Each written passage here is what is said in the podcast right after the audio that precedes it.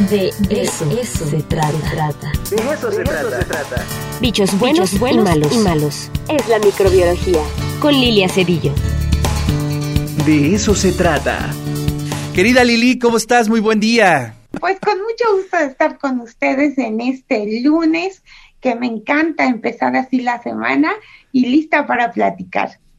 Muy bien, Lili. A ver, pues el sistema inmune, yo creo que es como nuestro motor, ¿no? Nuestro cerebro, nuestro, la parte central de nuestro cuerpo. Pues fíjate que el sistema inmune juega un papel importantísimo en nosotros. Es el encargado de reconocer lo propio de lo extraño. Es decir, el sistema inmune reconoce como extrañas a bacterias, a virus, a protozoarios, a hongos, pero también reconoce como extrañas a células nuestras infectadas por virus o células cancerosas o células moribundas, o sea, células que ya, ya, ya están aquí tiempo extra y tienen que marchar. Entonces, el sistema inmune las ayuda a bien irse, ¿verdad?, a otro sitio. Entonces, ¿qué es lo que pasa con nuestro sistema inmune? cuando encuentra algo extraño y lo reconoce como extraño, sin más ni más, trata de eliminarlo. Y entonces entra en juego algo que se llama la inmunidad innata. La inmunidad innata, yo les digo que son como los generales de la Revolución Mexicana, primero matan y luego averiguan.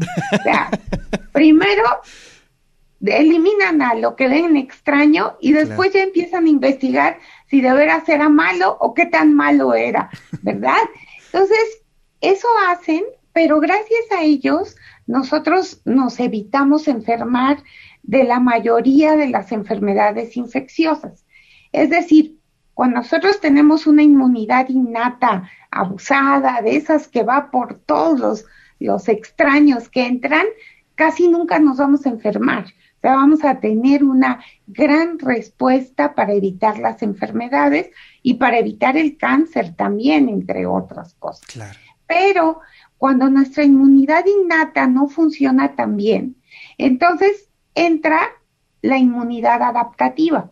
La inmunidad adaptativa le echa una manita a la inmunidad innata para poder eliminar lo extraño de manera eficiente. Nada más que la inmunidad adaptativa es específica, no es como general de la Revolución Mexicana, no, esta va por el enemigo específico. Entonces, no es inmediata, o sea, tarda aproximadamente unas siete, unos siete días en que reaccione y entre en juego. Por eso es que cuando ya nos enfermamos, la que va a jugar el papel importantísimo para sacarnos adelante va a ser esta inmunidad de tipo adaptativo. Y esta inmunidad adaptativa es la responsable de que nosotros sinteticemos anticuerpos, anticuerpos que van a permanecer un tiempo y nos van a proteger. Por eso es muy importante que nuestro sistema inmune esté funcional al 100%. Es así como nuestro ángel de la guarda previene las enfermedades infecciosas, pero también el cáncer, pero también nos ayuda a eliminar a las células ya viejitas. Entonces, es muy, muy importante que nosotros le demos materia prima al sistema inmune con que trabajar. Y esa materia prima son proteínas. Muchas de las moléculas mediadoras en la respuesta inmune son de naturaleza proteica. Entonces, si nosotros no comemos proteínas de buena calidad y en suficiente cantidad, pues es como mandar a la guerra a los pobres eh, miembros del sistema inmune sin, sin fusil, ¿verdad? O sea, los mandamos así. Entonces, es importante comer bien, es importante también descansar bien y no estar estresados, porque el sistema inmune tiene conexión con el sistema nervioso central y también con el sistema endocrino. Entonces, si a los tres los procuramos, pues vamos a tener un sistema vigilante muy efectivo. Ok, entonces no es precisamente un eh, un motor, sino es un vigilante. Y eso, qué, qué buena analogía hiciste, Lili. Entonces, si nosotros nos alimentamos bien, si dormimos bien, eh, ¿el ejercicio tiene que ver ahí, Lili? Sí, el ejercicio estimula también moléculas involucradas en la respuesta inmune. Entonces, todo va de la mano. Por eso es que los consejos para mantener un buen sistema inmune es comer bien, dormir bien, no estresarnos, hacer ejercicio.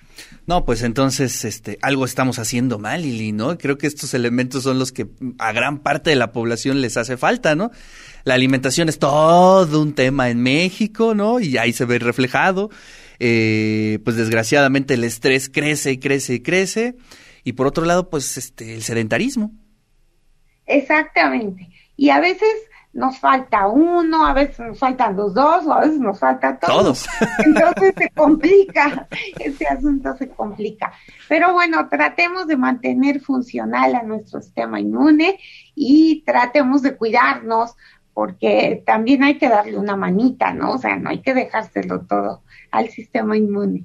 Claro, es bien importante. Sí, pues este, creo que esa es una de las eh, de los puntos claves o de lo que nos dejó esta, bueno, lo que nos está dejando esta pandemia, que tenemos mayor conciencia de nuestra alimentación, de, del cuidado este, pues, integral del cuerpo, ¿no, Lili? Efectivamente, sí, porque de repente nos dimos cuenta que algo nos estaba fallando, ¿no? Y que por eso es que en un determinado momento nos hacemos más vulnerables a una enfermedad. Entonces, es bien importante el que nosotros tratemos de estimular a nuestro sistema inmune. O sea, en lugar de, de, mandarle más chamba, pues mejor tratemos de apoyarlo un poquito y nos lo va a agradecer. Si todos nos hacemos a la idea de comer un poquito mejor, de descansar un poquito más, de hacer un poquito más de ejercicio diario, de verdad, esos poquitos pueden hacer la gran diferencia. Así es. Pues ahí está la clave, Lili. Te agradezco muchísimo y nos vemos y nos escuchamos eh, la próxima semana. Gracias, Ricardo. Un abrazo a todos y buen inicio de semana. Pues ahí está la voz de la doctora Lili Cerillo, que todos los lunes está aquí en el De eso se trata con los bichos buenos y malos. Hoy tratamos el tema del sistema inmune y ya nos dio tres claves muy sencillitas que nos pueden ayudar a mejorar nuestra vida, alimentarnos bien, descansar, hacer ejercicio y con eso la podremos ir pasando mucho mejor.